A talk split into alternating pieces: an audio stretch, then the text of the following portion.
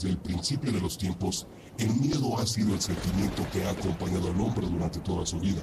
Desde que los medios existieron, hemos sido testigos de la evolución de todos y cada uno de los programas que nos han puesto los pelos de punta.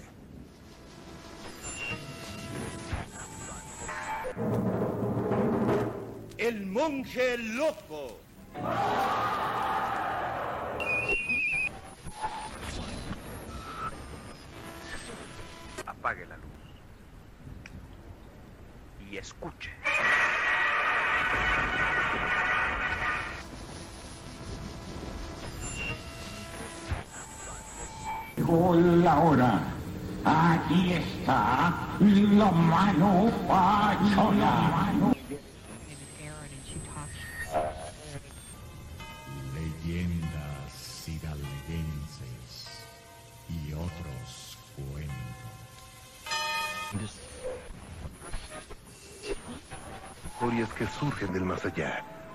Lo desconocido, de lo sobrenatural. Soy Juan Ramón Sáenz. Entonces el primo de este de mi hija le, le dice este, que, que se le ofrecía, que si necesitaba algo. La viejita nunca le contestó, pero al momento que le habló, la viejita luego luego lo que hizo fue regresarse para irse, pero se iba pegada atrás de la pared. Entonces el primo fue y la siguió, justamente al dar la vuelta de la, de la casa de la, de la esquina, eh, da vuelta a la viejita y a menos de un metro iba el primo, da vuelta al primo y la viejita ya no está.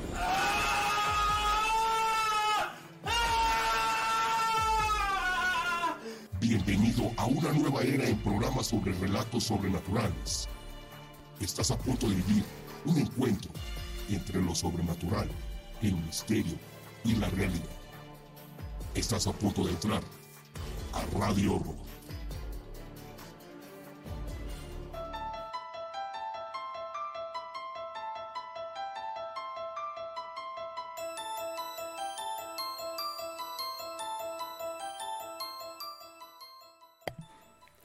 ¿Qué tal, amigas, amigos de Radio Horror? Sean ustedes bienvenidos una vez más a este su programa. Mi nombre, Jordán Solís, transmitiendo con el gusto de siempre, aquí completamente en vivo y en directo desde la ciudad de Pachuca, Hidalgo. Hoy, hoy tenemos un programa sumamente especial. Recordemos que esta semana estamos celebrando y conmemorando la vida del licenciado Juan Ramón Sáenz y también del señor Rubén Castillo García, que desafortunadamente eh, uno perdió la vida eh, el pasado lunes. Y eh, licenciado Juan Ramón Sáenz, pues bueno, eh, celebramos su décimo aniversario luctuoso. Así que pues bueno, les damos la más cordial de las bienvenidas. Esperamos que nos acompañen y sobre todo que nos compartan sus historias. Les recordamos vías de contacto 771-341-0429. 771-341-0429. Si ustedes nos llaman desde fuera de la hermosa República Mexicana, solamente tienen que agregar un más 521. También les recordamos que pueden contactarnos a través de las distintas redes sociales, Facebook, Twitter, YouTube y también a través de Spotify. Esperamos que nos llamen y nos cuenten sus historias, ya que hoy, hoy vamos a tener un programa donde queremos escucharlos y sobre todo queremos que ustedes participen. Hemos estado teniendo buenas interacciones con estos recuerdos del licenciado Juan Ramón Sáenz y de Rubén Castillo. Ojalá que así también nos respondan el día de hoy y nos llamen para contarnos sus historias. Si a ustedes les da mucho pánico, pues bueno, mándenos una nota de audio a través del el WhatsApp y de esta manera también se van a estar comunicando con nosotros. Vamos a leer algunos comentarios. Mauri Alba, buenas noches con todos, saluditos desde Ecuador. Saludos a toda la gente que nos escucha allá en Ecuador. Roberto Colombo, buenas noches, saludos saludos desde Querétaro. Jesús García, saludos desde Huejutla. Hidalgo, un abrazo. Saludos a la gente de Huejutla. Esme Mejía, buenas noches a todos. Paloma Mari, buenas noches. Saludos, gracias, gracias de verdad a todos y cada uno de los que están aquí en esta noche con nosotros. Son exactamente las 10 de la noche con 5 minutos tiempo, tiempo del centro de México. Les damos la más cordial de las bienvenidas aquí a Radio Horror. Hoy, hoy vamos a compartir con ustedes algunos, algunos relatos que tenemos eh, también que compartirles. compartirles a, ustedes. Dice por acá. Saludos desde Acapulco, Dorian Gray. Saludos. Eh, hoy recibimos una terrible noticia de, la gente de, allá de Acapulco. Desafortunadamente, eh, uno de nuestros amigos eh, conocidos parece indicar que pues se ahogó. Se ahogó la madrugada del día de ayer. Ojalá que, nuestro buen amigo se, encuentre bien, que no, que no sea lo que estamos pensando, ojalá que, pronto, pronto podamos saber de él. Así que pues bueno, le mandamos un saludo a toda la gente que nos acompaña desde Acapulco. Gracias, gracias a todos ustedes. Vamos a compartirles hace algunos... En una escuela... Por acá estaba metiendo la, la señal de, de, otra... del relato que les vamos a contar hoy. Porque fíjense que esto se va a ir a, baúl de los relatos. De hecho no lo hemos podido eh, producir, vamos a decirlo así. Pero ya a partir de esta semana se estará estrenando igual este y otros baúles que tenemos por ahí. Ustedes se han puesto a pensar que a lo largo de la vida escolar de muchos de nosotros se han manejado algunas historias que antes de ser escuela, antes de, muchas cosas que pudieron pasar y o habitar en, esta en, estos domicilios escolares, vamos a decirlo así. No sé si les ha tocado, o no sé, igual depende mucho de, de la zona, que Dicen y cuentan que antes de ser escuela o así, fue un panteón. Pues bueno, en una universidad privada de aquí de la ciudad de Pachuca, fíjense que algo muy extraño pasó. Una vez nos llamaron para contarnos esa historia y otra persona más que llamó aquí al programa confirmó esta historia. ¿Quieren escucharlo? No le cambie. Esto es la presencia de una niña en una escuela.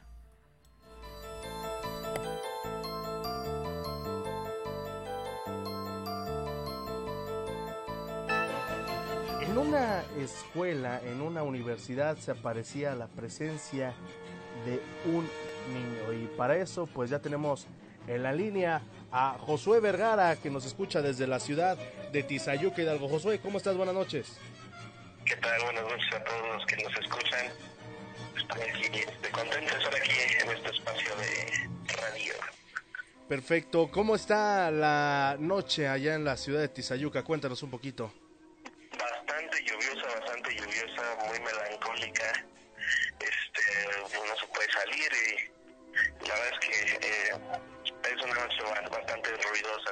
Todavía sigue lloviendo un poquito, entonces se pone melancólica la noche. Bueno, aparte de que no se puede salir por la delincuencia, ¿verdad? Que hay por allá, por, por esos rumbos. Aparte de la lluvia. Gracias por recordarme que anoche aquí a 500 metros mataron a una persona. Ah, este, bueno, pues ya, ya iremos a hacer una investigación si es que la presencia de esa persona se aparece por ahí por las calles. Yo creo que sí. Pero... Es una historia lamentable del día de ayer. Sí, caray, lamentable que pues ya vivimos en esta realidad, porque ya es completamente una realidad, mi querido Josué. Cuéntanos un poquito eh, acerca de, qué es lo que pasaba en esa universidad. No, no vayas a decir solamente el nombre de la universidad, vamos a dejarlo que era una universidad privada, porque si no, pues muchos van a querer entrar ahí para nada más saber si se sigue apareciendo el niño o no. Ok. Platícanos un poquito. En esta, en esta escuela eh, hay un taller de fotografía.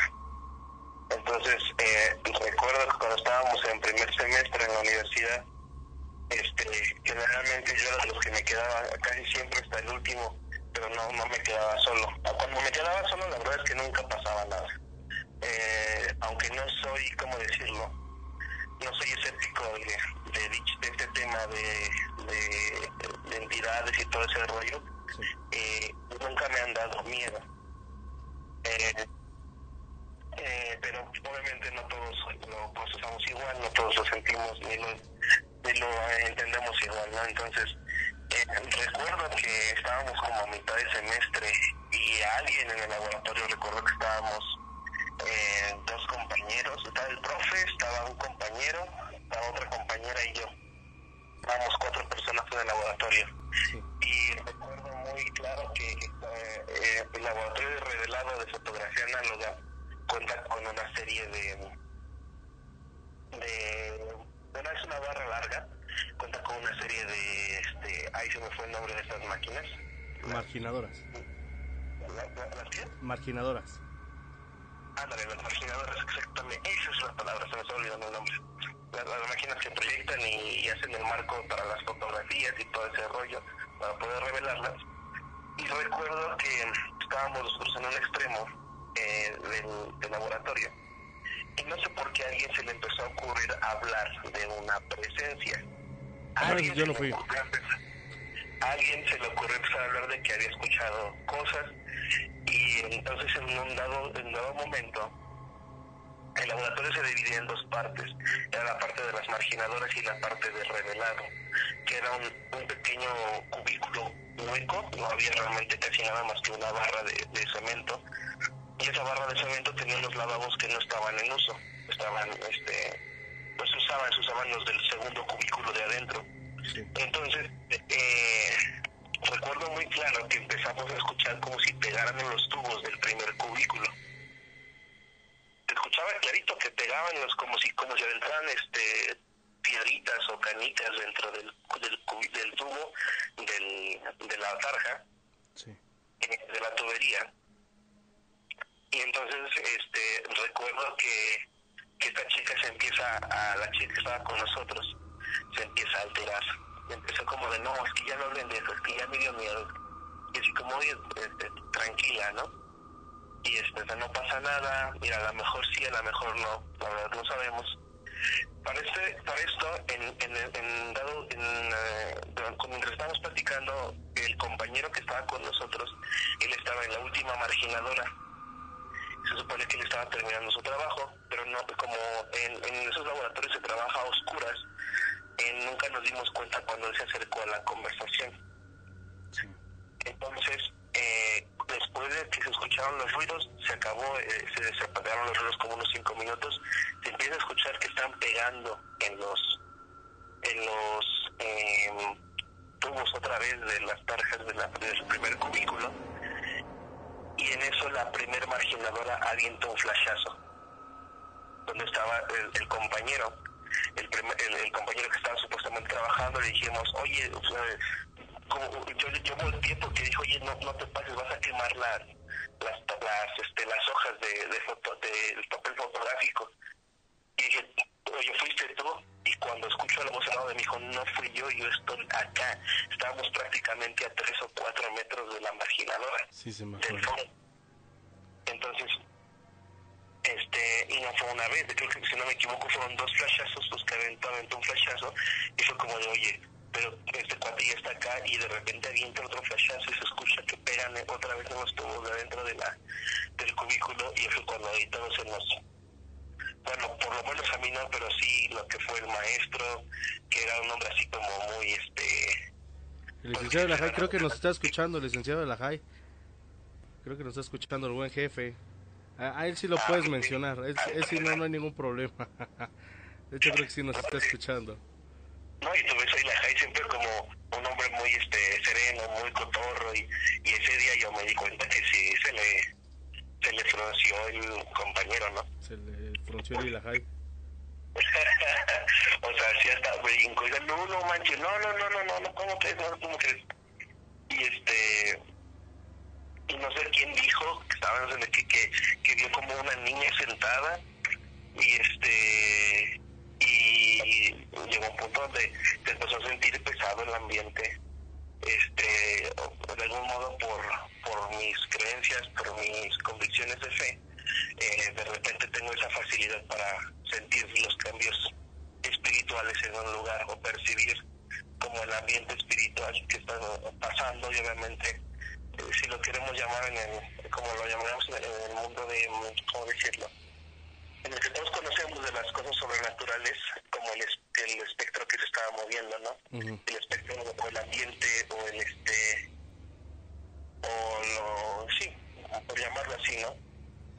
Eh, entonces de algún modo tengo esa sensibilidad para percibir los cambios espirituales y este y se puso interesante porque el ambiente se empezó a poner muy pesado el aire se sentía frío a pesar de que es un lugar que generalmente es muy muy tibio no es muy caliente ni es frío incluso cuando mucha gente se puede llegar a poner caliente pero el aire se empezó a sentir frío estuvo, estuvo este, extraño incluso este les dirán que si quieren vénganse vamos a orar y tranquilo no las nos comentabas Josh que pues la presencia de, de esta de este pequeño pues era bastante bastante fuerte que incluso eh, el laboratorio de, fotografía que solía ser un lugar bastante cálido pues se tornaba en frío totalmente.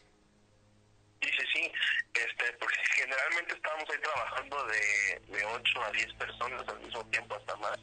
Y obviamente en un lugar tan tan pequeño tan tan bajo también de este, de altura se, se, concentraba mucho el calor, sobre todo igual por los químicos que usábamos, algunos de los químicos este, generaban un poquito de calor. Sí. Y, este, y se sentía el calor, pero ese, ese, recuerdo que esa ocasión donde tuvimos esa experiencia de los flashazos en la marginadora, porque lo interesante de esto es que la marginadora, este, realmente para tono, para que no quemaras el papel le ponías como un filtro rojo.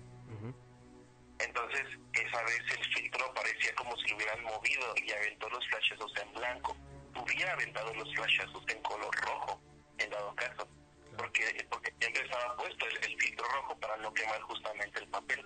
Pero es como si alguien hubiera movido el filtro rojo y hubiera aventado los flashazos en blanco. Eso fue como algo muy muy, muy curioso, porque es, es, es de ley que tú tienes que revisar el filtro a su lugar para que cuando metas la siguiente hoja y prendas el el, la luz no quemes el papel. Entonces, ese fue un factor muy interesante, la temperatura bajó mucho y realmente no era tan tarde, eran como 6 o 7 de la noche.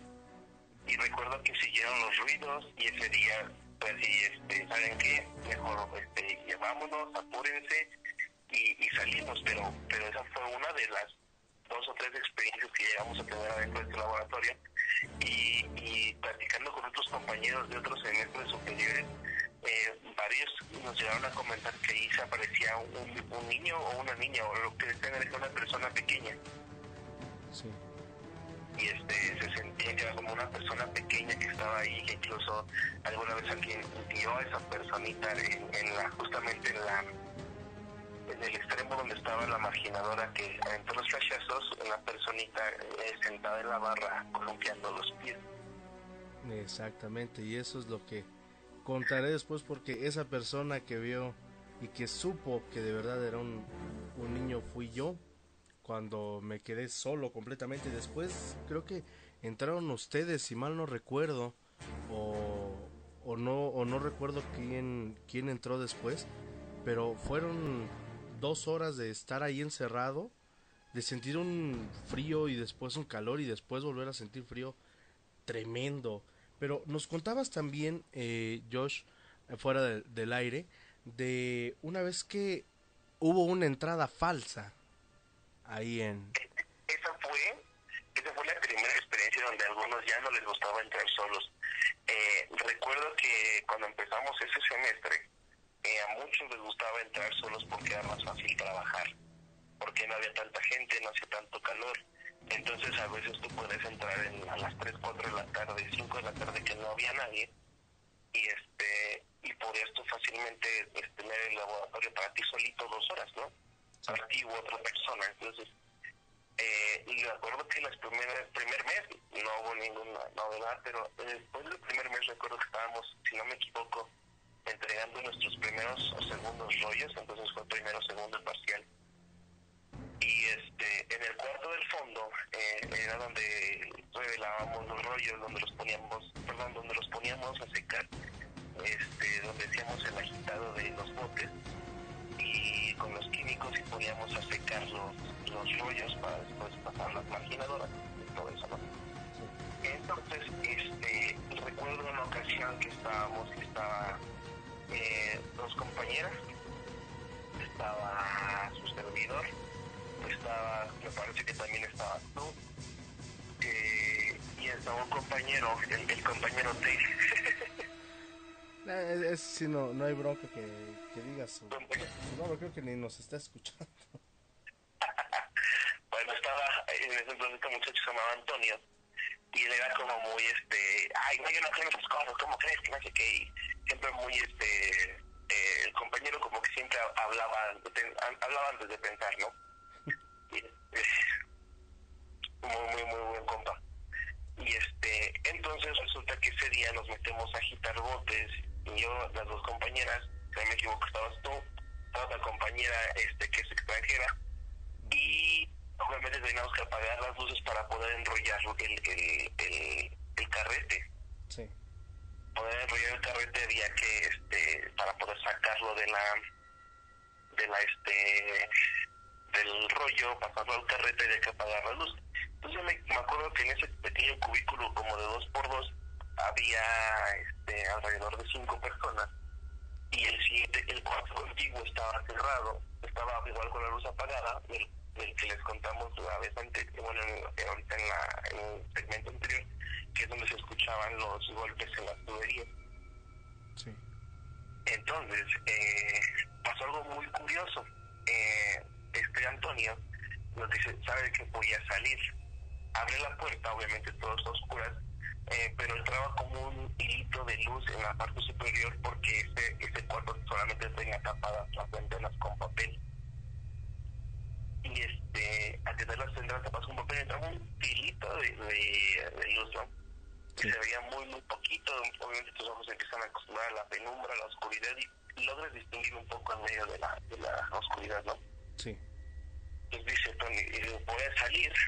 En eso entra, si no me equivoco, Serrano. Entra Serrano, cierra la puerta. Cuevas y yo fue. estaba atrapado a la puerta. Cuevas fue. ¿Perdón? Cuevas. Fue Cuevas, ¿verdad? Fue Cuevas, ¿verdad? Sí. Entonces entra Cuevas, cierra la puerta y entonces en eso alguien más abre la puerta, me pega a mí en el brazo con la puerta y la cierra, pero cuando yo empujo la puerta y paso el brazo enfrente de mí para ver quién había, no había nadie. Entonces dije, dije, oigan, ¿quién entró? Pero literal, o sea, abrieron la puerta y la puerta, eh, se, la puerta se, la- como que la medio empujaron y yo terminé cerrándola. Y yo no sabía quién entró. Y cuando, este, cuando estábamos en, ese momento, eh, ya no se abrió la puerta, seguimos con los botes, pero sabíamos que había más y ya, ya, ya, la verdad, quién entró, quién está aquí adentro. Y cuando prendemos la luz, estábamos los mismos que estábamos cuando salió Antonio, Antonio no volvió a entrar. Y cuando teníamos la luz prendida, entonces ahora sí entra, llega, regresa Antonio y dice, ya regresé y abre la puerta. La- hubo una persona que entró después que Antonio, que no salió y que no aparecía dentro del, del, del cubículo donde estábamos, que era un cubículo cerrado, no tenía otra puerta.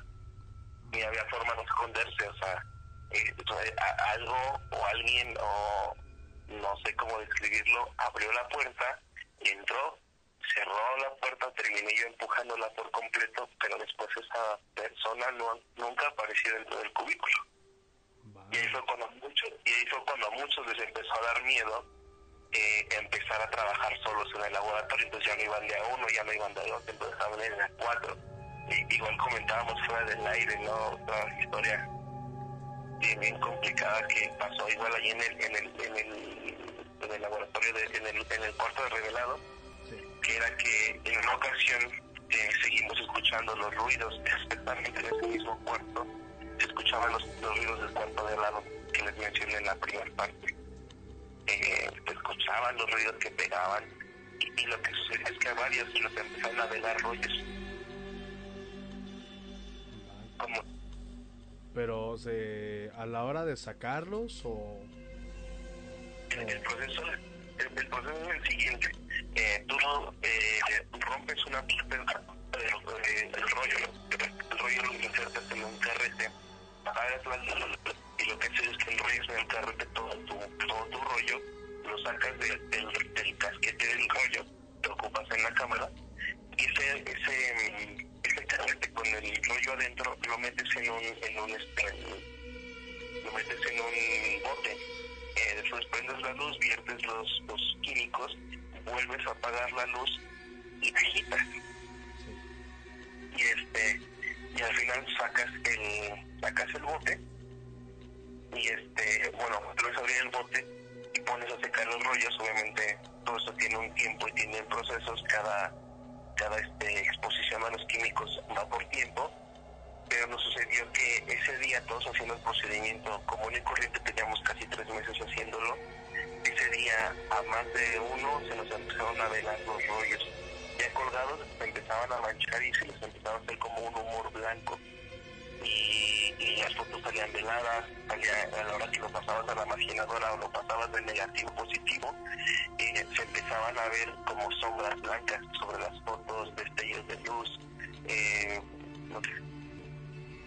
lo que se, las, lo que se denomina los, los blur o, o blur, así en la, pero con luz.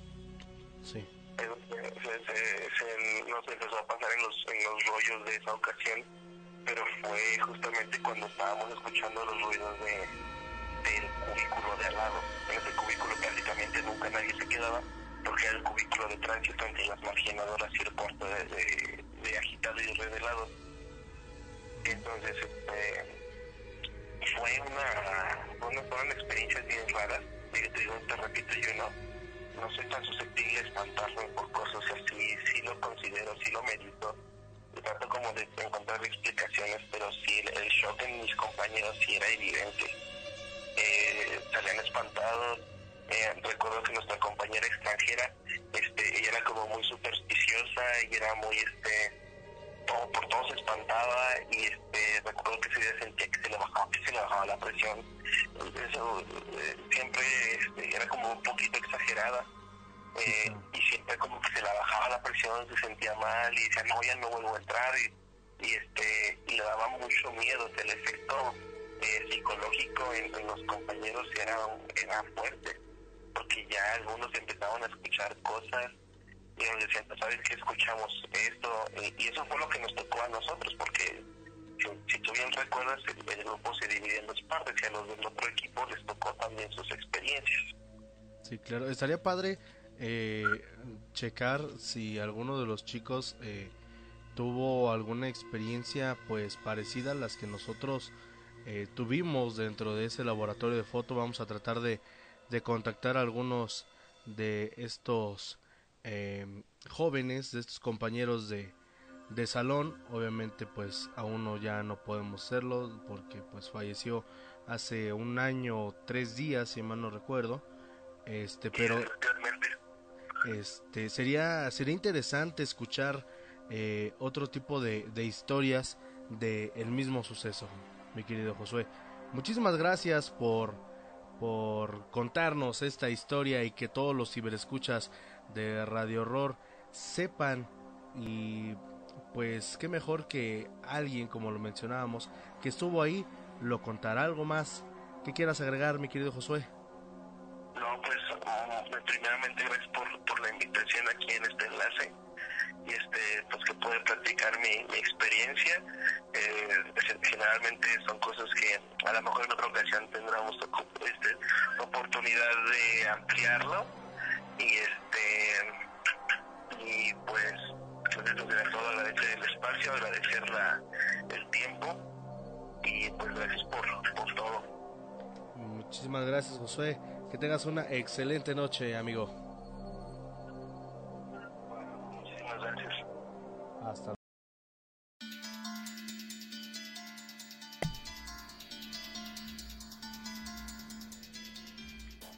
Continuamos, continuamos. Gracias por estar con nosotros aquí a través de la señal de Yarg Radio en el programa Radio Horror. Son exactamente las 10 de la noche con 30 minutos, tiempo del centro de México. Estamos a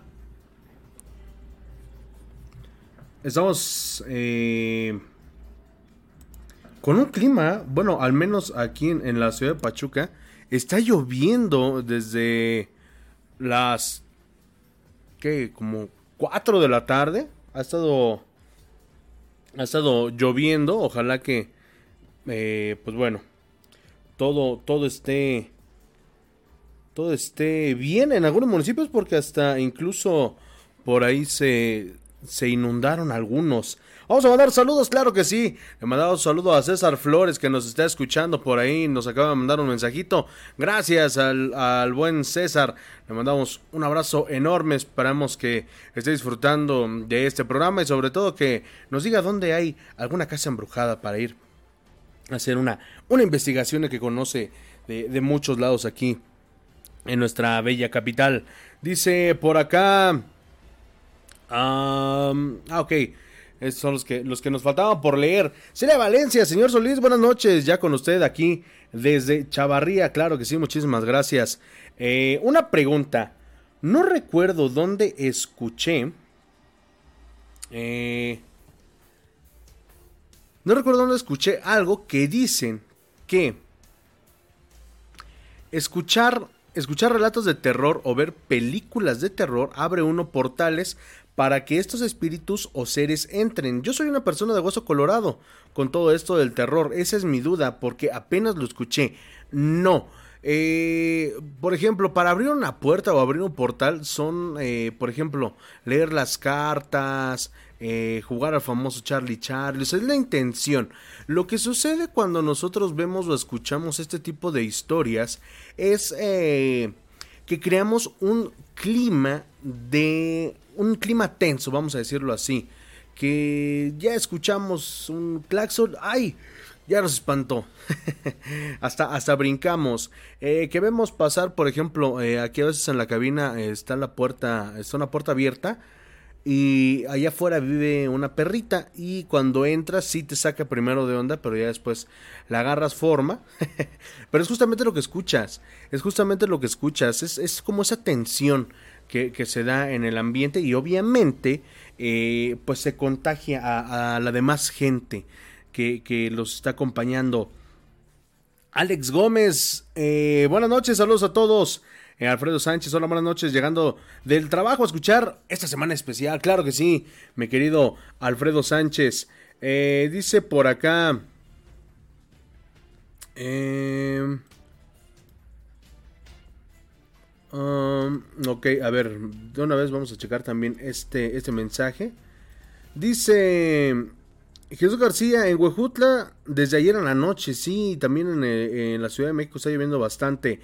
Eh, buenas noches, espero algún día publiquen algo sobre la foto que mandé hace un año, porque es totalmente verídica, es interesante. No digo que sea una entidad, pero al parecer de muchas personas, sí es una imagen que da de qué hablar. Déjenme checar rápidamente esta imagen de lo que nos dice eh, este, este joven eh, de Mask Ma, Mufli ¿Qué nombres tan raros se ponen en Facebook? este, déjenme checarlo. Porque no recuerdo. La verdad no, no recuerdo. Eh, mientras, en Huautla en verdad hay una casa embrujada. Sí, pero ¿qué crees? No, nos queda bien lejos. La verdad, la verdad, te lo juro por Dios que nos queda bien, bien lejos.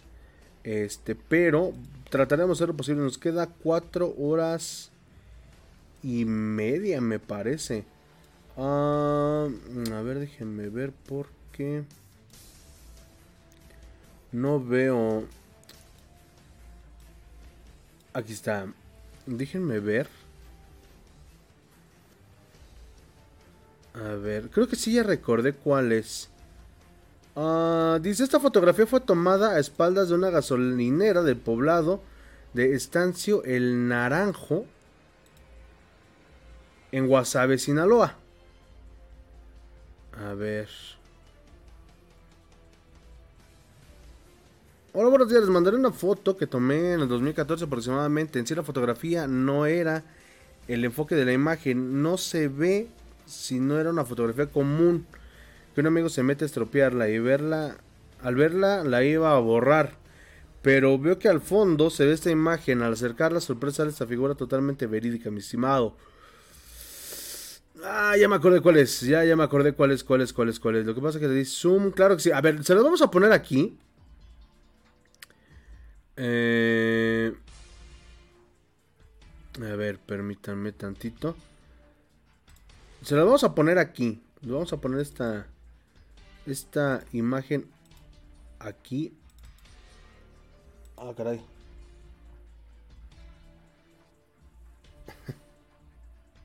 Es que no. Pues los, los saludos al buen César fueron aquí en vivo. Que, que se meta a escuchar Radio Horror ahí para que escuche su, su, su saludo. Pero sí fue completamente en vivo. Estamos completamente en vivo. Son exactamente las 10 de la noche con 36 minutos. Ahorita les vamos. Déjenme buscar. Ah, ya, ya, ya, ya, ya está. Ahorita les, les comparto esta, esta imagen. Ya, ya la encontré. Eh, déjenme leer algunos otros comentarios. En Wautla, ok, perfecto. Son exactamente las 10 de la noche con 36 minutos. Vamos a, a escuchar otro... En una ocasión, bueno, vamos a ponerles en lo que puedo poner esta...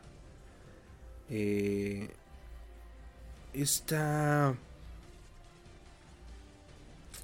Esta foto, les vamos a poner un, un relato más que tenemos por aquí, que se dio eh, aquí en Radio Horror. Vamos a, vamos a escucharlo.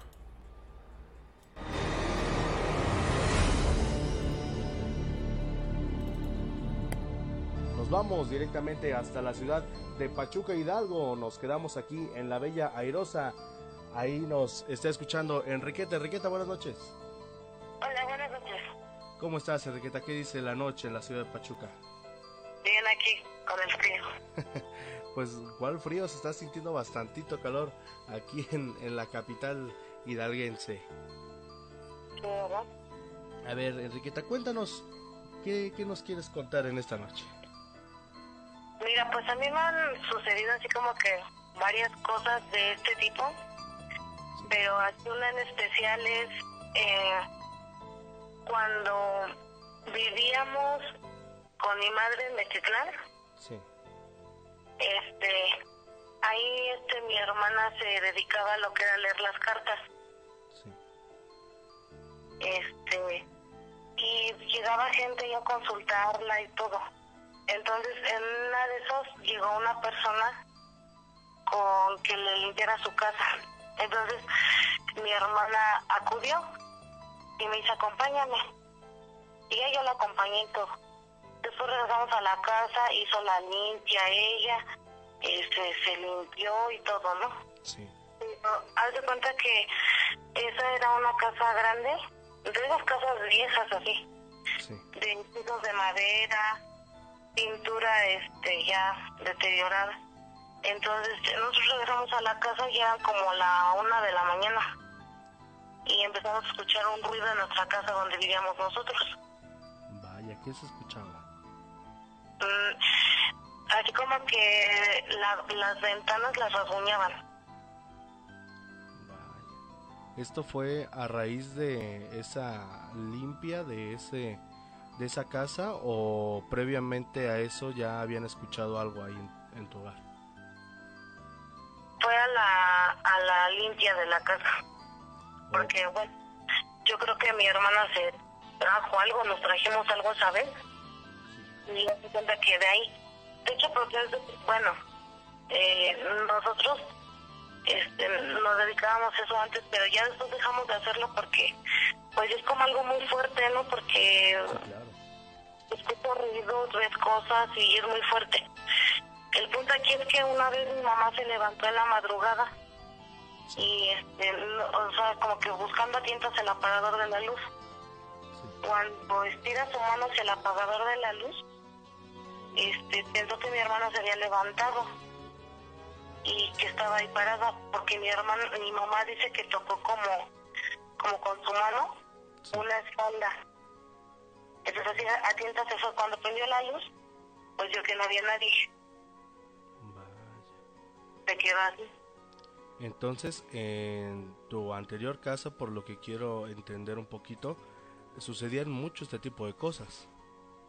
La verdad sí. O sea, sí, fue un, un año que estuvimos así, este, con, con esos ruidos en la ventana. Se escuchaba que nos tocaban la puerta tres veces. Tres, eran tres veces en la, como a las 11 de la noche y tocaban la puerta. Y te asomabas y pues no era nadie. Una, una ocasión en, en la cocina, escuché así como se cayeron todos los trastes, todos los trastes, así como se rompieron los platos, así. Y ahí vamos a levantarnos. No, pues llegamos y no, todo completo. Y, por ejemplo, ¿no llegaron a, a sentir un olor como a caño o a tubería en ese momento? Mm, no, es que lo que llegamos a sentir, olor a café. Así un, olor así como cuando estoy hirviendo el café así en su máximo punto que es, llegaba un olor a la casa hacia café. Vaya. ¿Y la temperatura de tu casa era, este, se sentía fría, eh, hacía mucho calor o, o qué se sentía en tu, en tu casa? Eh, ¿sabes que es raro que la sentía fría porque pues Mexitlán es un municipio que pertenece aquí al estado de Hidalgo y es un lugar caliente. Sí, claro. Entonces, estaba fría. Vaya, pues sí, sí es... Bueno, se dice que cuando se siente mucho frío en alguna habitación y pasan este tipo de cosas, hay una presencia del bajo astral. Por eso también te, te mencionaba este tipo de olor, porque muchas veces eh, cuando se manifiestan este tipo de presencias y son demonios o pueden ser eh, entes de oscuridad muy poderosos, se, se dice y se ha comprobado que despiden un olor bastante, bastante fétido, como a coladera, como a podrido. Es por eso que, que te comentaba si, si es que se alcanzaba a percibir un olor parecido. Sí, te digo que sí, sí era así el olor a café. Lo que también escuchábamos Sí. era, teníamos, tenemos un gato y el gato jugaba con su canica. Entonces ya el gato llegaba un rato que ya estaba dormido, ¿no? O se iba hacia la calle. Una canica. Oye, o sea, la canica en el techo, la canica afuera en el patio, la canica en el baño y, o sea, en varios lados la canica botando. Te parabas, prendías la luz y no veías nada. Nada. ¿Y nunca llegaron a ver algo ahí en tu casa, así como alguna sombra o algo parecido? Como te digo que mi hermana y yo nos dedicamos a lo de las limpias, le dije a mi hermana, ¿sabes qué? Vamos a, a poner este... Un, bueno, es que mi hermana se dedica a lo de las limpias y eso, pero haz de cuenta que yo como que veo los muertos y eso, ¿no? Sí. Entonces le dije a mi hermana, ¿sabes qué? Mira, yo siento aquí la presencia de algo, le digo. Y, y, y me dice, mamá, ¿saben qué? Dice, el otro día me levanté, busqué mi zapato así con mi pantufla con el pie y toqué, sentí como que toqué algo y se llama, ¿cómo sentí como que era como un, como algo color negro? Entonces un día entraba yo a la, al cuarto donde yo me dormía y no manches, haz de cuenta que pasando así el, el pasillo, que veo un, una como sombra negra metiéndose hacia abajo, hacia la escalera. Y yo me quedé así, wow. Entonces ya fue cuando nosotros pensamos que hiciera algo ya fuerte, porque ya no era tanto el sonido de los trastes, ya no era tanto el sonido de la canica, ya no era que se abriera la puerta y se cerrara o que rasguñara, o sea, ya era que ya nos atacaba a nosotras. O sea, ya amanecíamos con el moretón, ya amanecíamos este con un moretón como una mordida en los brazos. Yo me acuerdo que yo traje casi un mes, Sí. un poquito como una mordida. Mi hermana en su pierna igual, mi mamá le jalaban los cabellos y en la noche. Entonces ya como que fue muy fuerte eso. ¿Eso fue lo más fuerte que les pasó ahí en su, en su casa? Pues se podría decir que sí, porque ya que nosotros pusimos una, bueno, yo dije a mi hermana, ¿sabes qué?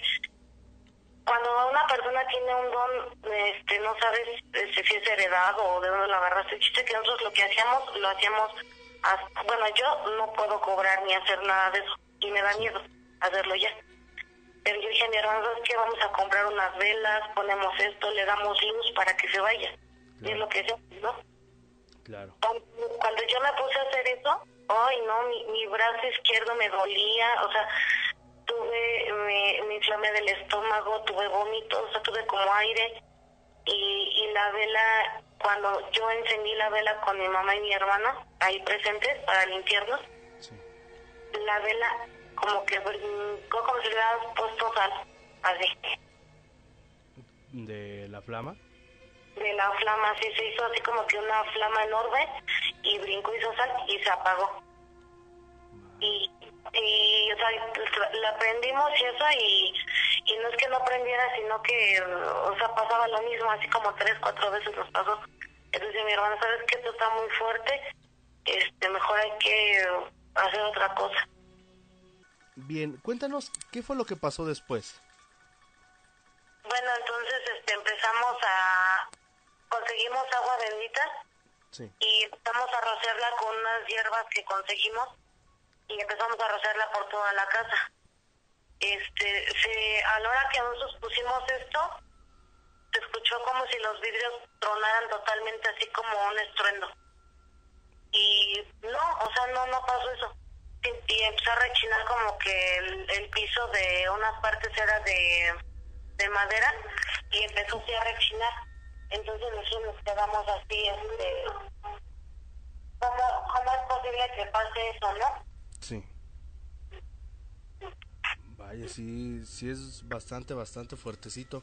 Y también nos comentabas fuera del aire, mi estimada Enriqueta, que no solamente en tu casa, sino que también en casa de tu abuelita se manifiestan presencias así, ¿verdad?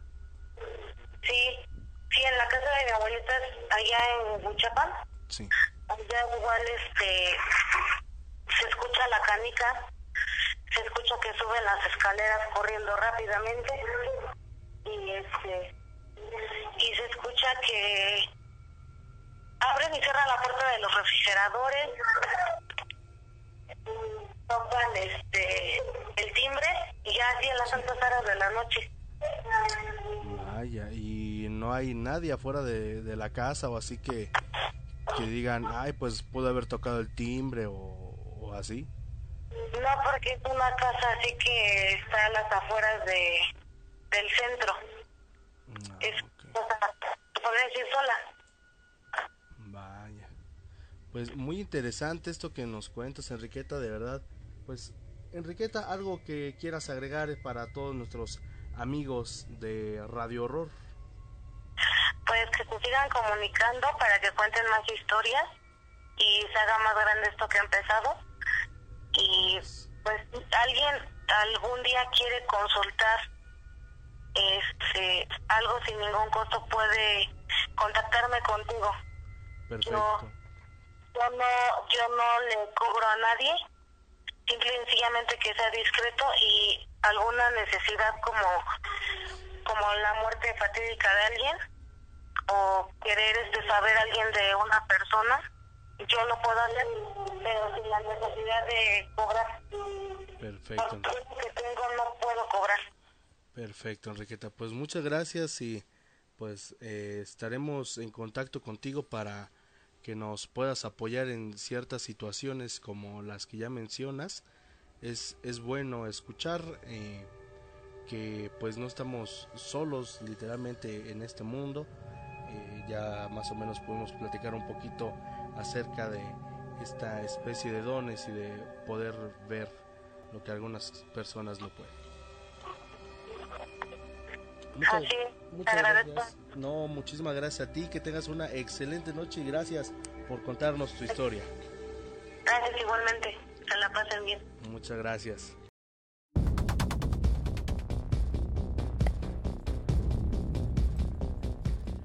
Continuamos, continuamos. Gracias por estar con nosotros aquí a través de la señal de Yark Radio. Son exactamente las 10 de la noche con 50 minutos, tiempo del centro de México. Estamos completamente en vivo y en directo transmitiendo desde la ciudad de Pachuca, Hidalgo. Gracias a todos por estar aquí con nosotros. Eh, ok, no hay un comentario nuevo. Regálenos un me gusta, con eso nos apoyan un buen. eh, regalándonos un me gusta y compartiendo. Eh, eh, el stream. Así nos, nos apoyan mucho Mi querido Ander, eh, te vamos a pedir por favor que sea que que, respetemos, que respetemos a a la gente. Por favor, me parece que eres nuevo, nunca te había visto aquí en en, eh, en las transmisiones de Radio Horror. Son preguntas que, que, a la gente le, le, surgen. Al buen Ander, si no te gustó o no te gustó la, la, pregunta, pues bueno, déjala pasar, amigo. Aquí respetamos mucho todo lo que dicen y sobre todo sabemos eh, ser tolerantes y sobre todo eh, sacar de las dudas a las personas que nos hacen cualquier tipo de pregunta. Aquí no hay preguntas eh, absurdas o algo por el estilo. Al contrario, nos da mucho gusto que nos pregunten y sobre todo que, eh, que nos tomen en cuenta para, para, este tipo de situaciones. Akasha López, muy interesante. Buenas noches, saludos a todos. Gracias de verdad a todos los que están por acá. Eh, ahora sí, ya, ya me consta que nos está escuchando. ya me consta que nos, que nos está escuchando el buen César. Eh, le mandamos ahora sí un saludo. Quiero reiterar. le mandamos un saludo a César Flores Mejía. Que, que nos está escuchando aquí a través de, de Yark Radio. A través de Facebook Live. Muchísimas gracias a todos y cada uno de ustedes por estarnos acompañando en esta noche. Ojalá que disfruten de el cachito que nos queda todavía del programa. Lo vamos a hacer de una hora y media. Ya vemos que, les está gustando bastante y sobre todo que estamos teniendo bastante, bastante eh, interacción aquí con, con, todos, con todos ustedes. Son exactamente las 10 con 52 minutos tiempo del centro de México. Recuerden 771-341-0429. Tú como Josué y como Enriqueta nos puedes llamar o mandar una nota de voz para que salgas aquí en el programa. Ya está por aquí el buen César. Te mandamos un saludo, mi querido, mi querido amigo. Eh, vamos a mostrarles la foto que, nos decía eh, el buen Mascamuffin. Les vamos a leer primero qué fue lo que nos envió. Eh, dice por acá, hola, buenos días. Esto lo mandó, sí, hace un año. Hace un año, pero bueno, nosotros teníamos nuestras dudas. Se los vamos a compartir, hablando de ser tolerantes con las demás personas. Buenas noches, le, mandaré una fotografía que tomé en el 2014 aproximadamente. En sí la fotografía no era el, el enfoque, la imagen que se ve...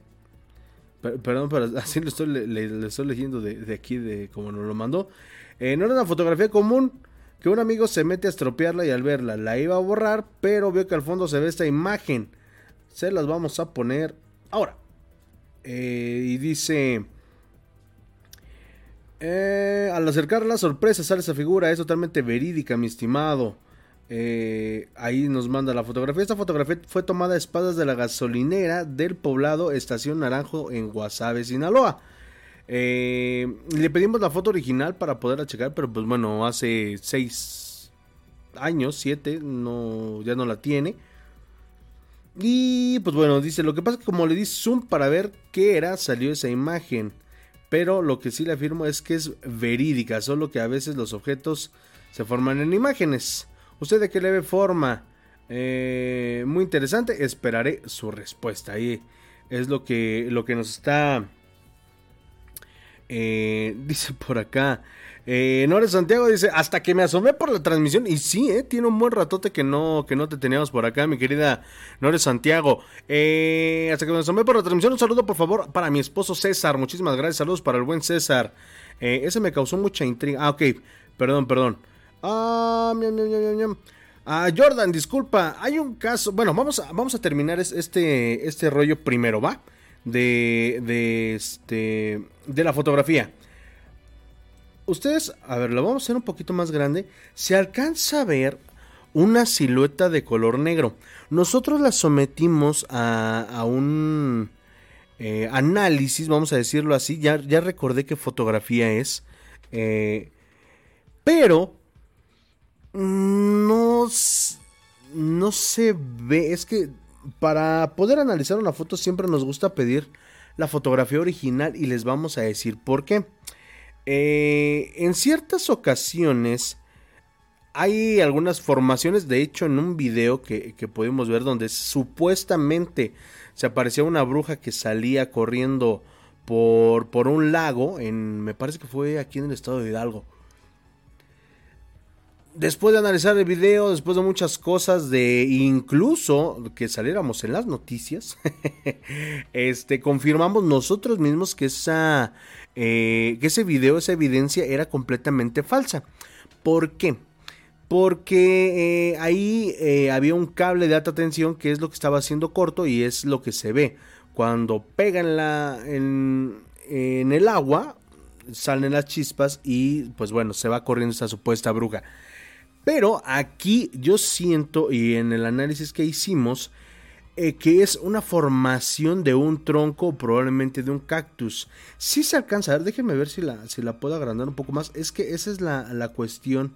Con, a ver, déjenme, déjenme checar para que no se vea tanto el, el movimiento.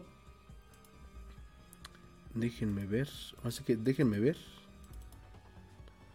Uh, no creo que sí va a tener que ser de acá. Um, ok, pero pues bueno, les comentábamos que yo no le veo forma. Y es que igual se ve muy pixeleada la imagen. No se alcanza a percibir muy bien de qué es lo que, lo que está, o más bien de, de qué es la formación. Porque, pues bueno, es un, un lugar, eh, pues digámoslo así, eh, donde puede haber mucha vegetación y probablemente es una formación de algún árbol o algo, algo por el estilo. Entonces, mis queridos educandos, sí es un poquito difícil saber si de verdad es algo o eh, no sé. Tengo mis dudas. Tengo, tengo mis dudas.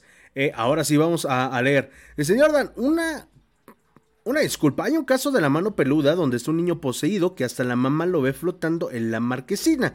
Está como péndulo. ¿Recuerdas cuál es? Sí, es el caso de Clarita. Y ese no le tocó a Juan Ramón Sainz, ese le tocó a Rubén Castillo. Eh, ahora sí que eh, lo que es del César al César, ese le tocó al señor Rubén García. Eh, y sí, sí lo recuerdo muy, pero muy bien. De hecho, eh, tiene algunas fallas de, origen. Y de hecho, creo que ni siquiera fue a Rubén. Fue al. Ese caso, si mal no recuerdo, ni siquiera fue en la mano peluda. Hace muchos años, en una estación de radio, déjenme les, les confirmo eh, en qué estación de radio eh, fue. Porque este programa uh, a ver este programa le le pertenecía vamos a decirlo así uh, de un programa un show de herencia dice por aquí Ay, no, no, no recuerdo en, en, qué, en qué estación era, pero se llamaba La Mano Pachona. Hace, uh, hace muchos, muchos años. eh, ah, ya me acordé. Fue con Víctor Manuel Barrios Mata. Ya me acordé, ya me acordé. Este programa se estrenó en 1995. De hecho, fue la primera parte de La Mano Peluda, de, eh, que fue en Radio 1, en, que era antes Radio Fórmula o Fórmula 1 que era un como programa de revista y a partir de las 12 eh, la gente llamaba para contar sus historias de terror. Pues bueno, eh, sí, el caso de Clarita es uno también de los más espeluznantes. Ese caso me intriga mucho, vamos a ver si lo, si lo podemos poner. De hecho es lo que está preguntando eh, el buen Roberto Colombo. Hoy nos pasará otro caso más del licenciado Juan Ramón Sainz. Eh, no creo, no creo. hoy es un programa normal. dice por acá... Ahorita les, ponemos el caso clarita. Déjenme, creo que por aquí lo tengo. Les a poner una leyenda, hidal, una leyenda hidalguense. Solamente que eh, el caso como lo tenemos eh, no está... Déjenme buscarlo, déjenme buscarlo, la verdad. No... No este... Creo que no lo tengo completo. Déjenme checarlo. y ahorita se los comparto. Eh, ese caso Clarita, claro que sí, mi querido Alex Gómez, gracias. Eh, sí fue la mano peluda, yo recuerdo que lo escuché ahí. Mm, sí, pero fue como la primera parte de la mano peluda antes de que fuera la mano peluda. Les repito, se llamaba la mano pachona.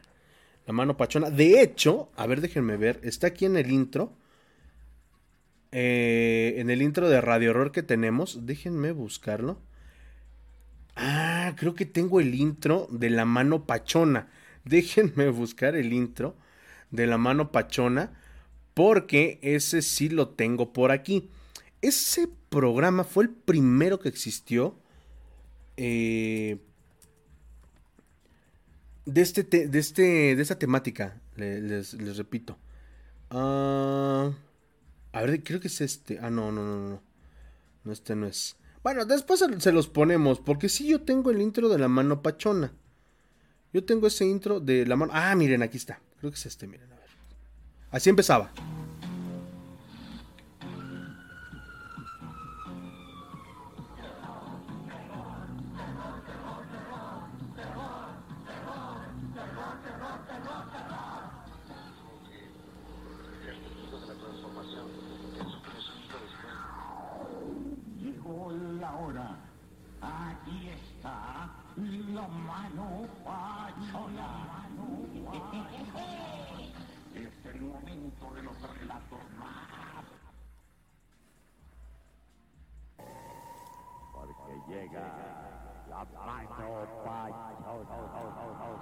Así empezaba este programa, imagínense, en 1995. Este, este programa así comenzaba así. Aquí está, fue con Víctor Manuel Barrios Mata, así es. Con, el buen Víctor Manuel Barrios Mata, sí me acuerdo muy poquito de él. Me, tocó escucharlo, bueno, digo, estaba yo muy, chiquito, pero ya en algunos eh, casos, pues me, me tocó escucharlo ya más recientemente. Eh, dice por acá, ah, ok, Masca Moffly, dice, muchas gracias Jordan por la atención, saludos a todos, gracias. No, de qué, estamos, estamos para servirles. A ver, espera. Así, así empezaba.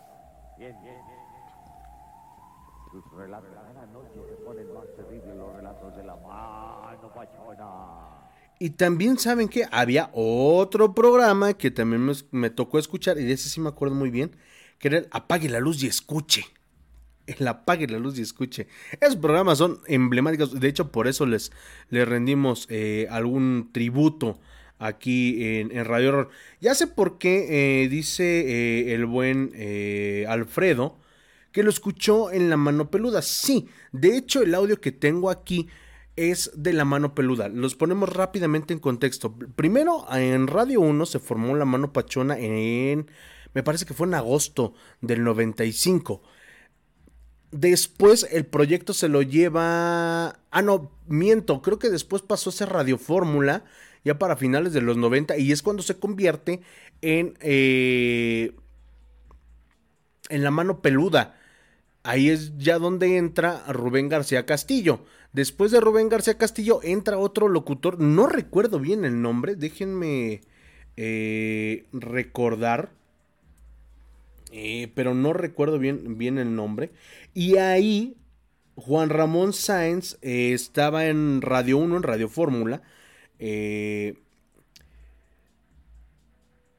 cubriendo un, un programa tropical. Este programa, primero, fue creación de Mario Córdoba, aquí está. Eh, el primer conductor fue Rubén Castillo García, que transmitió durante cuatro años en el 99. Del 99 a 2010 estuvo a cargo de Juan Ramón Sainz. Este es eh, los datos que tenemos. Tal pero seguro, Jairo Alberto, claro que sí.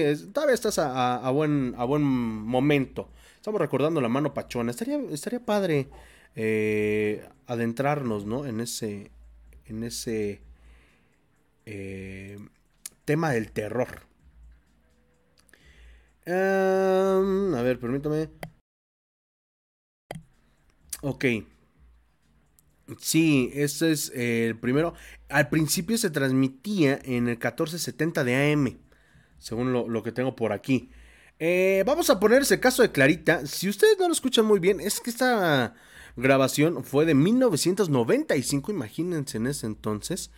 Pero sí es uno de los casos más impactantes. Para la gente que nos está pidiendo un poquito de, de lo que fue y es la, la, mano peluda. Pues bueno, esto fue uno de los primeros casos, les repito, con el señor Víctor Manuel eh, Mata. Y ese es uno de los casos muy, pero muy eh, fuertes. Dice por acá, también el programa La Llorona, eh, Noche de Fiesta, que el programa poner una canción, luego un relato, así era la temática. No recuerdo si este sería a nivel nacional la transmisión. Acá en Mazatlán hace años hubo un programa que se llamó Historias de Sinaloa o Relatos de Sinaloa. Eh, sí, sí, lo llegué a escuchar. De hecho, se transmitía en esa zona del Pacífico. Ahorita platicamos de eso, ¿va? Eh, porque también estaba Terror a la Medianoche que... que eh, conducía Flavio Arenas en la zona del Bajío, en León, Aguascalientes y Querétaro, me parece. Eh, esa era la, la zona de, de, terror a la medianoche. Vamos a escuchar el caso Clarita, uno de los casos más emblemáticos de la mano pachona, después la mano peluda.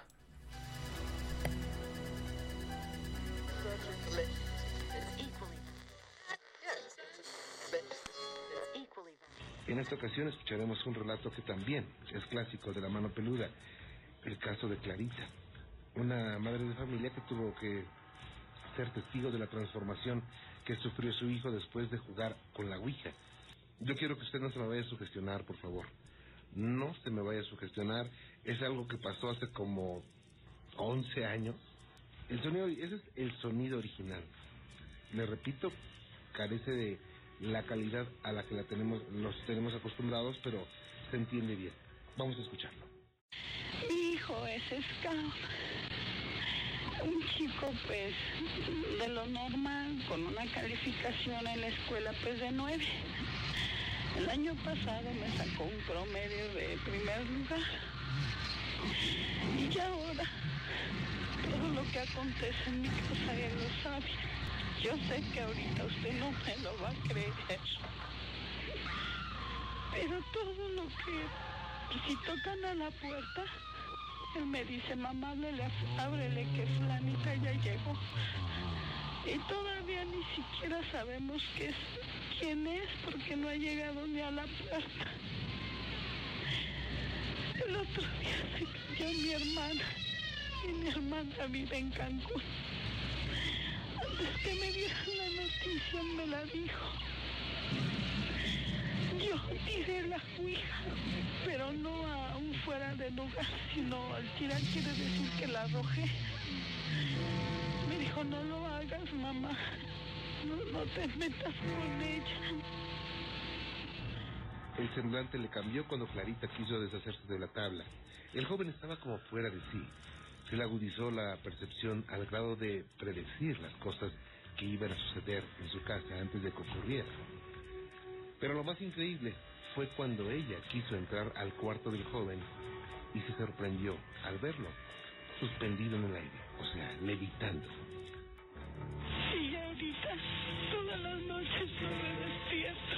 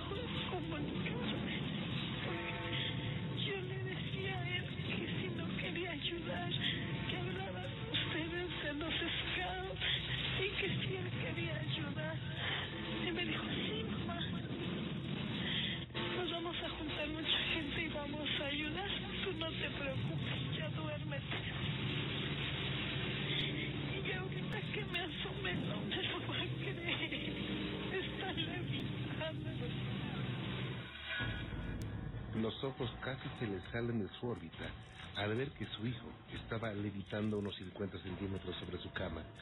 Ella reconoce que no es fácil que le crean y hasta los sacerdotes le, la tomaron por loca.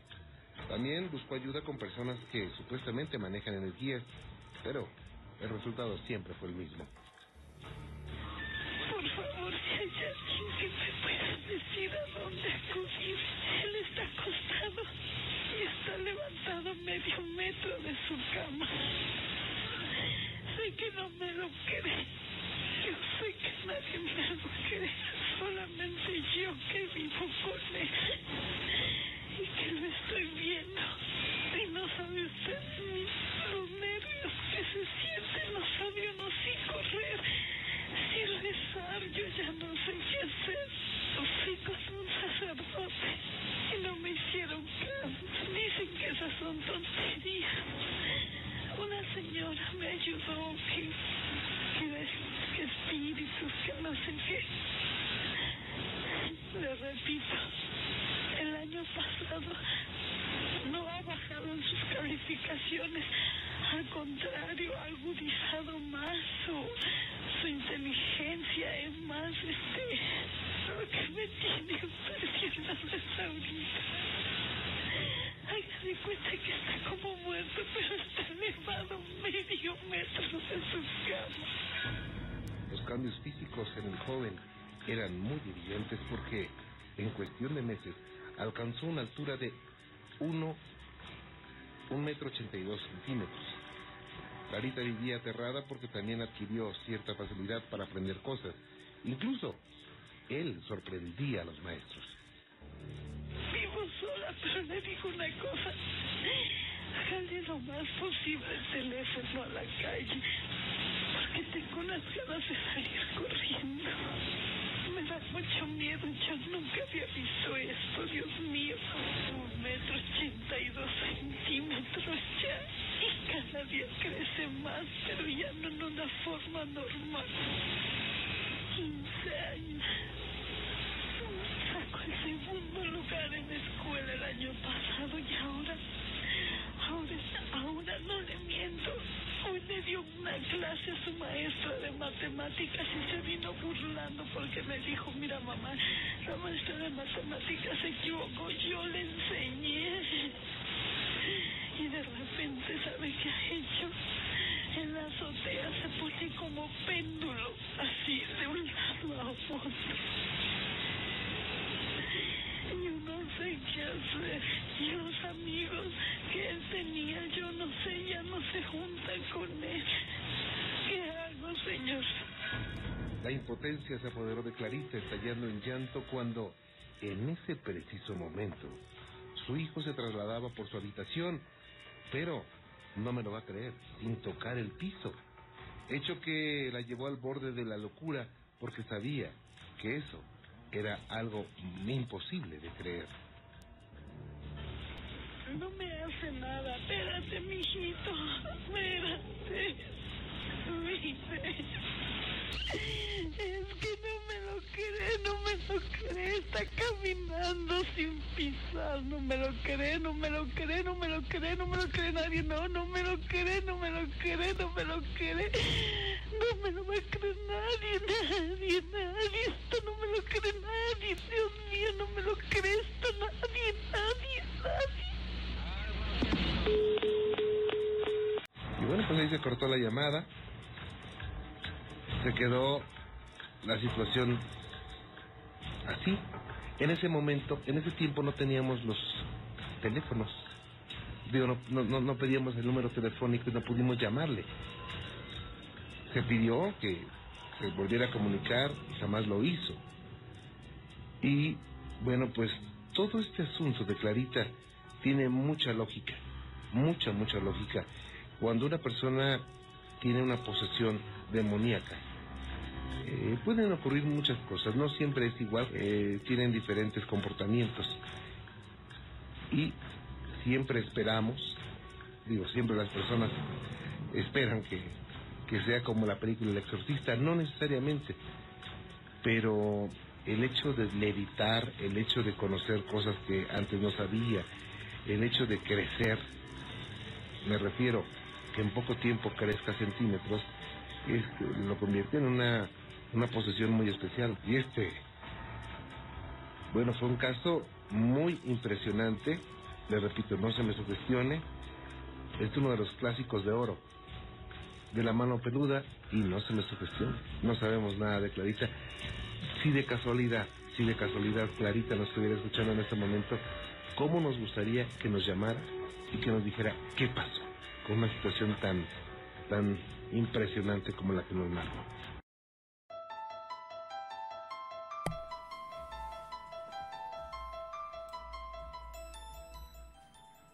Sin duda alguna, uno de los casos más fuertes. Es lo que les decía. Hay casos en la mano peluda que. Digo, del que más se acuerdan, y, no, me lo tomen a mal, al contrario, es, bueno que haya ese, ese, tipo de recuerdos. Eh, el que más recuerdan de la mano peluda es el caso de Josué por todo lo mediático que se hizo. Porque cierto youtuber eh, sudamericano también por ahí quiso pues desmentir eh, si hay algunas cosas que de verdad no son ciertas o que se podría tomar como que no son ciertas. Eh, no sé, otro, por ejemplo, el, caso Clarita, muy pocas personas lo conocen en realidad. El caso de Nash también fue muy sonado eh, porque un, hace no mucho tiempo un streamer, un youtuber eh, llamado Fede Lobo, uh, estuvo reaccionando durante uno de sus eh, de sus videos a este, a este caso. Eh, el de la casona de Fidel también, también, este, pues bueno, es uno de los más impactantes. Pero hay varios, por ejemplo, en el libro de las historias ocultas de la mano peluda, eh, había uno donde iban a hacer una investigación a una casa. De hecho, lo platicamos con el maestro Sohama hace algún tiempo de, de esa situación. Eh, el caso de niño con cuernos, el caso de niño reencarnado, muy pocas personas de verdad lo conocen. Eh, ese lo vamos a tener el día de mañana aquí en, en Radio Horror. Ya después, eh, digo, el, el, final es lo que te hace dudar un buen, pero toda la, toda la historia, sea verdad o sea mentira, es muy, muy convincente. Eh, es uno de los casos más fuertes junto con el de la casona, sí, así es mi querido Alfredo Sánchez. El de Katy impresionante, sí, pero también tengo... Les, les platico desde mi perspectiva. eh, eh, esta, este relato de Katy a mí me quitó el sueño por, por, varios, por varias semanas. Y... Yo me, yo me acuerdo que no lo escuché ni siquiera en vivo. Lo escuché en un programa de TVC donde invitaron a Juan Ramón Sainz a platicar justamente de esto, de cosas paranormales, y ahí lo escuché. Fíjense, en el programa, en un canal de televisión que se llamaba TVC, Televisión por Cable, eh, así, hace muchos, muchos años, imagínense nada más, pero sí me, me quitó el, sueño bastante, bastante, eh, bastante tiempo. Esa voz esperada pidiendo ayuda, lo tengo grabado desde la primera vez que lo escuché en ese especial de la mano, pero así también nosotros aquí tenemos algunos, algunos eh, contenidos de la mano peluda, pero no los podemos subir. Eh, porque hashtag copyright. Entonces los sintetizamos y se los compartimos a ustedes. Eh, niño con cuernos también estuvo muy bueno, sí, pero no sé, como que igual, digo, eh, no dudamos, pero tampoco lo creemos de, del todo, digo, hay ciertas situaciones, o más bien cómo plantean ciertas situaciones, que no es muy convincente, pero en ese caso sí, digo, para un niño de cuatro años, hablar así como hablaba el pequeño Roberto, eso es lo único que me brinca. ¿Por qué? Porque digo, aquí lo, lo hemos escuchado acerca de los amigos imaginarios, eh, que no es lo que parecen muchas veces, pero eh, sí, sí hay algunos, por ejemplo, el caso de Katia, sí, sí se escucha un poquito. Es que igual fue como una crítica hacia Juan Ramón. Si ustedes recuerdan lo que le dice Katia, que según sus padres dicen de la gente que escucha este tipo de programas, que son analfabetas, que esto que el otro, sí se vio como un ataque directo al auditorio de, de, Juan Ramón Sáenz. Son exactamente las 10 de la, son las 11 de la noche con 20 minutos. Ya se nos fue el tiempo bien, pero bien rápido. Ya casi estamos a punto de terminar este programa. Así que, pues bueno, eh, estaremos cerrando este, este programa ya en unos instantes más. Eh, pues bueno, ahí está el, lo que un servidor piensa. Cada quien, eh, pues bueno, es libre de, pensar y, de, creer en lo que, en lo que ustedes quieran. ojalá, ojalá que, pues bueno, aquí tengamos algunos. De hecho, ya nos invitaron a casa embrujada. ¿Se, las platico o no? ¿Se las platico o no? Dice... He visto que al parecer hay gente que ha hecho videos en la casona de Fidel. ¿Sabes qué tan reales son? Me reservo mi derecho de, de emitir un juicio. ¿Por qué? Porque justamente lo platicábamos el lunes que pasamos la casona de Fidel. Eh, que hay algunos youtubers que han hecho la visita, pero no corresponden los... Eh, el ambiente con lo que se platicó en esa ocasión. Vamos a ver si puedo contactar al, profesor Mares o a ver si nos acompaña el maestro Soham. Estaría interesante porque hasta donde yo sé, eh, lo hicieron museo, creo. No sé si recuerdan que al final, de hecho, les compartimos todo el fragmento copiado del libro de las historias ocultas de la mano peluda de Juan Ramón Sáenz de Editorial Planeta del año 2004 que tenemos en posesión aquí. Nos faltan tres libros de Juan Ramón Sáenz. Eh, vamos a ver si los podemos conseguir. El más difícil de conseguir es el de las historias ocultas. Si alguien me lo puede conseguir una vez más, se los agradecería un buen. Este...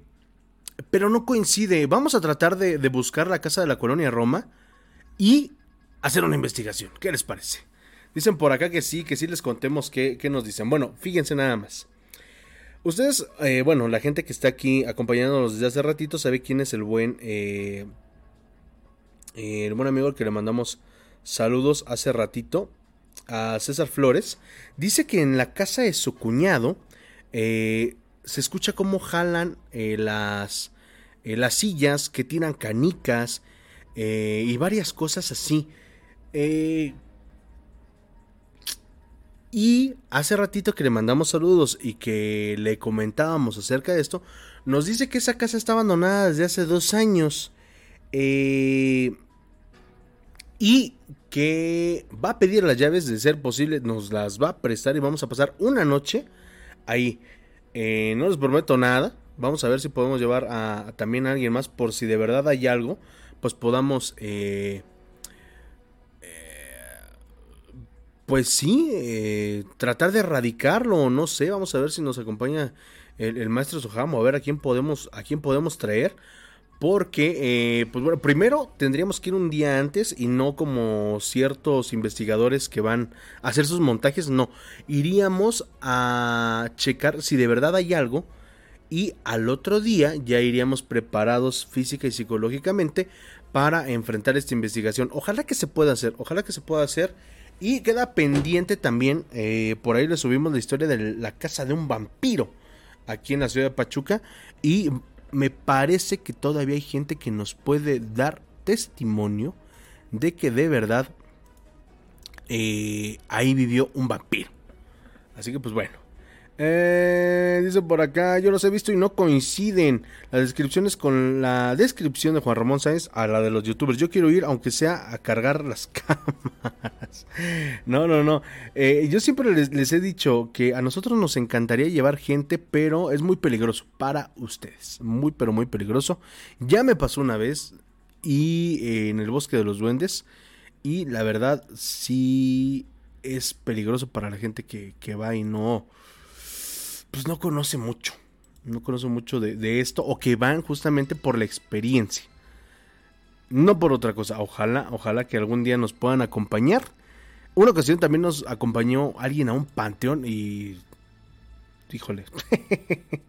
no, no, no, no le quedaron ganas de volverme a hablar a esta persona. Pero bueno, antes de irnos, vamos con esta leyenda. ¿Ustedes sabían que en Actopan en el municipio de El Arenal hay dos formaciones rocosas conocidas como los frailes. Pues bueno, eh, hay una historia detrás de todo esto. Vamos a escuchar esta leyenda de Alguense y otros cuentos, recordando también el programa Entre Real y Minas de Pachuca, donde se contaba la historia de lo que pasó con estos frailes.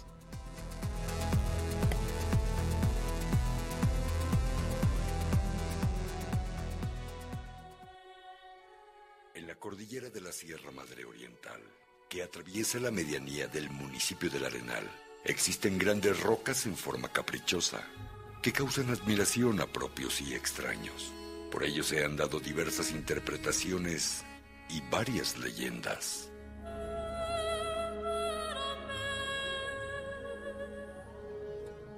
Corría el año de 1680. Llegaron tres frailes al convento de San Nicolás Tolentino, que se encuentra en Actopan Hidalgo.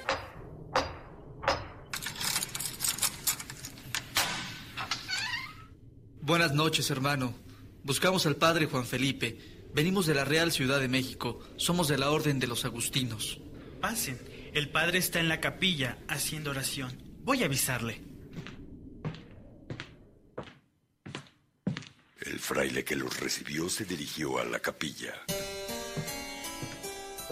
Padre Juan Felipe, lo buscan. El padre Juan Felipe se puso de pie. Por Dios, hermano, ¿cómo atreves a interrumpir mis rezos? Discúlpeme, padre, pero quien lo buscan son tres hermanos que vienen desarrapados y hambrientos. El padre guardó el rosario y caminó hacia donde lo esperaban.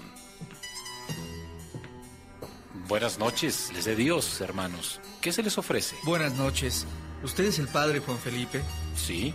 Le traigo un mensaje del Santo Padre Bernardino. A ver, ¿qué dice el mensaje? El padre Juan Felipe al terminar de leer, los miró de arriba a abajo. Ustedes me parecen muy jóvenes para cumplir tan delicada misión de evangelizar a naturales de la región. Pero si los manda el padre Bernardino, por algo será. ¿Cuáles son sus nombres? Me llamo Antonio Sánchez Arzúa y ellos son Gonzalo Santamaría y Pedro de la Torre. Pasen ustedes. Ordenaré que les sirvan chocolate con pan. Gracias, padre. Gracias.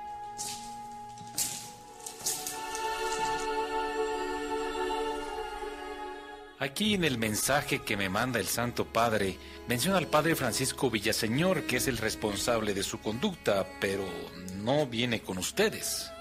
Salimos hace 10 días de la capital de la Nueva España. Nos mandaron a pie. Nos dieron una mula para que cargara los alimentos. A los cinco días de viaje, el padre Francisco se veía muy agotado. Lo montamos en la mula, se durmió, cayó de cabeza y murió. ¡Qué barbaridad! ¿Y ustedes qué hicieron? Lo enterramos. En un descuido la mula se fue llevándose todo. Caminamos atravesando montes, valles y cerros durante varios días. No comimos ni tomamos agua. Ese sacrificio que ustedes hicieron les fortalecerá el alma para que logren realizar su misión. En cuanto terminen sus alimentos, ya les dispusieron su celda. Ahí encontrarán lo necesario. Mañana al escuchar las campanas, los espero en la capilla. Buenas noches.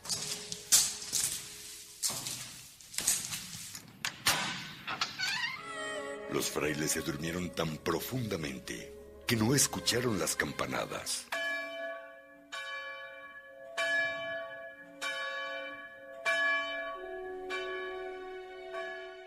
Vamos, hermanos. El padre nos espera en la capilla.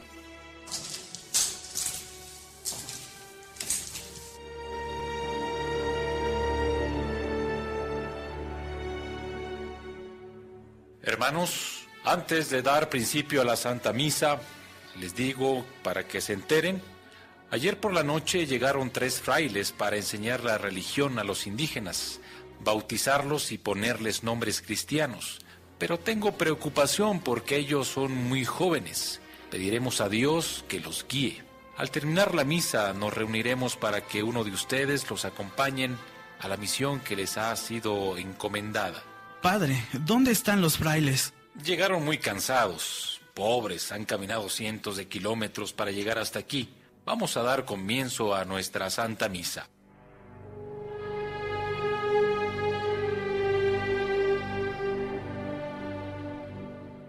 Al terminar la misa, los frailes fueron al comedor para desayunar. Ahí los alcanzaron Antonio, Gonzalo y Pedro. Buenos días, buenos días. ¿Descansaron? Sí, padre. Decidimos ayunar el día de hoy y esperamos sus indicaciones. ¿Están seguros a lo que vienen? Recuerden que es muy delicado enfrentarse a los indígenas. Estamos preparados para ello. Tenemos como base ponerles nombres cristianos, que se llamen como los discípulos de Jesucristo, nuestro Señor, el nombre de la siempre Virgen María y María de Guadalupe. He decidido que serán acompañados por el padre Ildefonso. Pasado mañana saldrán a los poblados de San José Tepenené, San Jerónimo, El Arenal y sus alrededores. Como usted ordene, padre.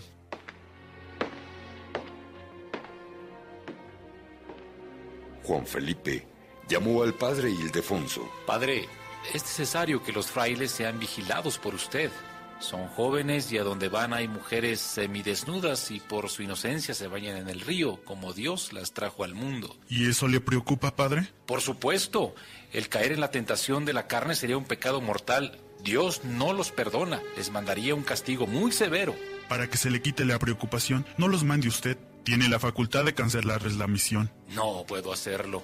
Me entregaron un mensaje firmado por su santidad don Bernardino y de los tenientes de cura que forman el clero. Entonces, en este caso, déjese de preocupaciones. Ellos saben lo que tienen que hacer. Su vocación debe ser más fuerte que la tentación. No creo que Satanás logre intervenir en esta sagrada encomienda.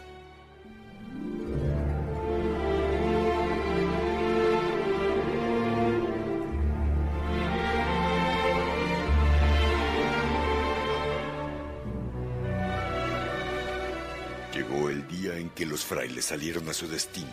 Cuatro frailes, cubriéndose la cabeza con sus capuchas, llegaron a San José Tepenené.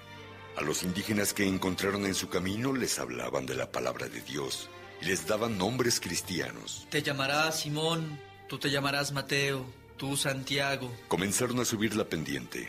El paso del padre Ildefonso era muy lento. El fraile Pedro se quedó a acompañar al padre Ildefonso, quien agotado se sentó a descansar. Los frailes Antonio y Gonzalo se adelantaron. Casi al llegar a la cima encontraron a dos jóvenes indígenas muy bonitas.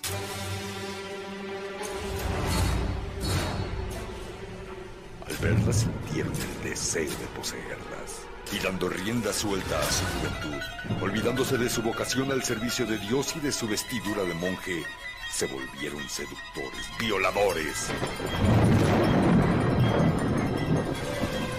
De pronto se escuchó una fuerte carcajada.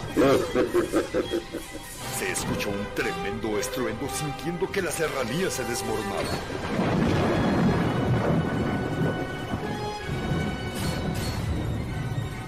De pronto la montaña se iluminó y en la cúspide vieron a dos frailes en forma, en forma de piedra. Y así, cuenta la leyenda, los dos frailes han permanecido por miles de años.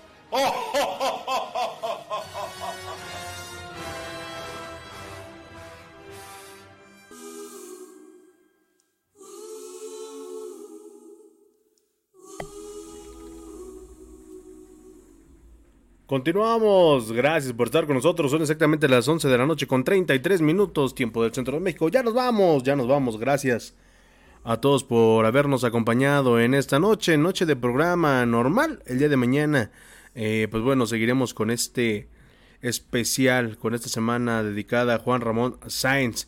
Dice por acá uh, Roberto Colombo, cuando quiera hacer una investigación en Querétaro ya tiene hospedaje. El chiste es llegar a Querétaro.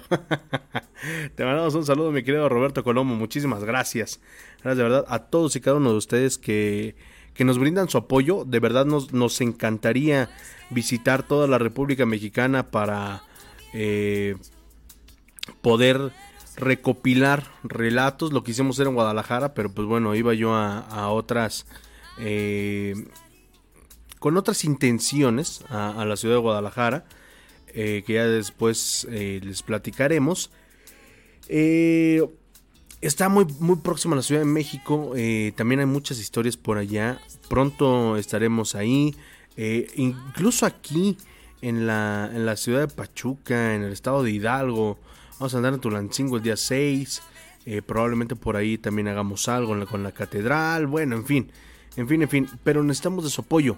Necesitamos de apoyo, de verdad, eh, les soy honesto, es algo que a lo mejor no tendré yo que decirles, pero nosotros de aquí pues no percibimos eh, un ingreso como tal, eh, todo lo costea un servidor y, y, la radio ta también, pero pues bueno, esperamos que, pronto podamos, podamos tener, nos ayudan compartiendo, dándonos un like, suscribiéndose al canal de YouTube. Eh, siguiéndonos todos los miércoles a las 10 de, de, la noche. Así nos ayudan mucho, así por el momento nos apoyan muchísimo, de verdad que a nosotros nos gustaría hacer un proyecto tan tan grande como la mano peluda que nos escucharan cientos y miles de personas. Pero pues bueno, llevamos ya tres años en este proyecto, ha sido un camino bastante difícil. Gracias a todos y cada uno de ustedes, a las 8, 15, 20, 35 personas que, que nos escuchan eh, cada en Chiapas, y claro, tuve la oportunidad de estar hace muchos años, incluso todavía existía Radio Horror de, estar por allá y es uno de los lugares que visitaré yo. Y de hecho tengo una amiga que es de Chiapas. Eh, lo tomaremos de pretexto para irnos de vacaciones. No, pero iremos, iríamos a, trabajar San Cristóbal. Eh, me parece que son la Laguna de Montebello. Eh, en fin, en fin, de verdad. a mí me encantaría viajar. No solamente por México, por todo el mundo y conocer de, de las culturas por ejemplo en Argentina, visitar la, casa que nos presentó Arles, en Chile, visitar la, mina pasta de conchos o lo que queda de pasta de conchos, eh, no sé, eh, en Perú, en Machu Picchu, todos esos lugares que tienen eh, unas historias bastante, bastante bellas. Me, me encantaría, me encantaría, se los juro, es algo que confío mucho en que en un futuro lo podamos hacer. Pero por mientras hay que aprender a gatear antes de poder correr. Muchísimas gracias, gracias de verdad a todos y cada uno de los que nos acompañaron a lo largo de este programa. Les recordamos que el día de mañana vamos a tener para todos ustedes el niño reencarnado, esta historia bastante, bastante impresionante que también se vivió eh, con el licenciado Juan Ramón Sainz. Este también le, tocó, me parece que a él también ya los estaremos compartiendo. Y el próximo viernes, amigo o amiga, si tú eres taxista, eh, trailero o te dedicas al volante, pues bueno, vamos a estar compartiendo algunas historias que pasaron ahí, que nos han, eh, que pasaron la mano peluda, que nos han también eh, contado aquí en Radio Horror. Y estaría muy padre que nos llamaran nuestros amigos del volante nuestros amigos de Tuzo Taxi, les mandamos un saludo al buen Ritais Benítez y a toda la gente de Grupo Tuzo Taxi. Así que por ahí nos han de estar escuchando, siempre nos escuchan eh, en, los taxis mientras van, van manejando. Muchísimas gracias. Nos escuchamos el día de mañana para escuchar El Niño Reencarnado. Sean felices donde quiera que estén y sobre todo llévense una sonrisa. Son gratis. Que tengan una excelente noche. Que descansen.